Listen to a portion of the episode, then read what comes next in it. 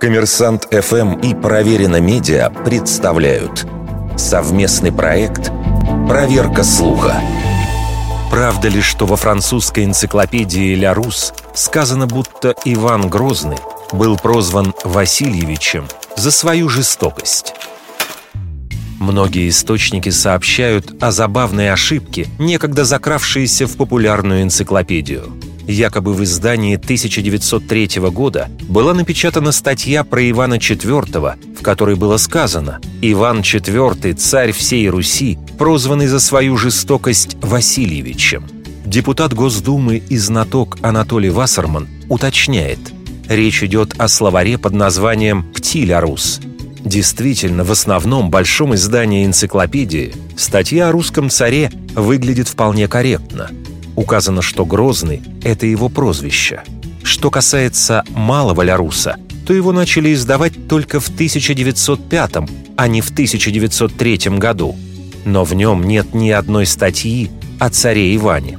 Нет даже упоминания этого русского имени. Ситуацию мог бы спасти третий вариант издания – новый иллюстрированный Лярус – который издавался по томам с 1897 по 1904 год. Однако и в нем была напечатана вполне корректная статья о русском царе. Получается, издательство «Ля Рус» в отношении Ивана Грозного не ошибалось. Откуда же тогда взялась история с жестоким Васильевичем? Достоверно неизвестно, но эта байка была в ходу еще в XIX веке – так, в 1899 году в России вышла книга Бориса Фитингофа-Шеля «Мировые знаменитости», в которой этот курьезный ляп безосновательно приписывался писателю Александру Дюма отцу.